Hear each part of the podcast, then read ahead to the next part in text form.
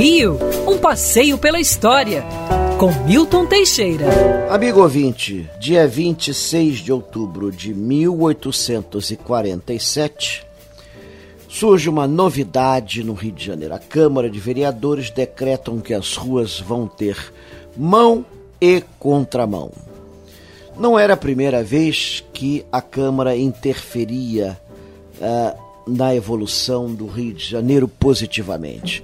Já em 1823, era obrigatório que os, as casas tivessem números para assim facilitar o trabalho do correio e também da coleta da décima urbana, ou seja, dos impostos cobrados pela municipalidade com relação aos imóveis. Mas as ruas eram muito confusas, sendo mão e contramão, inicialmente não tinha grande tráfego, mas o Rio logo se torna um empório comercial e as ruas ficam atalhadas de carroças, carruagens, cavalos e etc.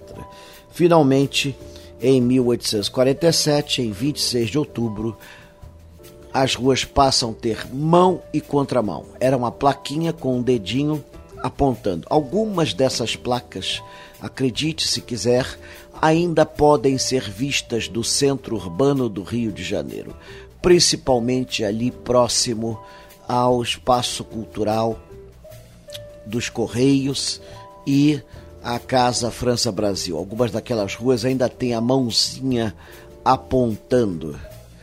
É, no final do século XIX, uma das figuras mais poderosas do Rio de Janeiro, era uma cafetina, dona de bordel, chamada Susana Casterra.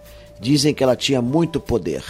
Pois bem, em 1886, a carruagem do imperador entrou na contramão na Rua do Ouvidor. Um policial parou a carruagem do monarca. O cocheiro berrou para o policial: Esta é a carruagem de Sua Majestade. O policial então deu em resposta: Nem que fosse a Susana. Até o imperador tinha que obedecer às leis de trânsito. É isso, tem que ser assim mesmo.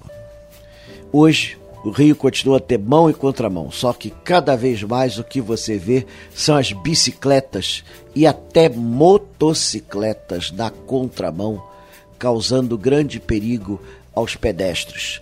Esse, essa maldição surgiu por conta da pandemia e se espalhou pela cidade, e não há provas de que vai diminuir. Quer ouvir essa coluna novamente? É só procurar nas plataformas de streaming de áudio. Conheça mais dos podcasts da Band News FM Rio.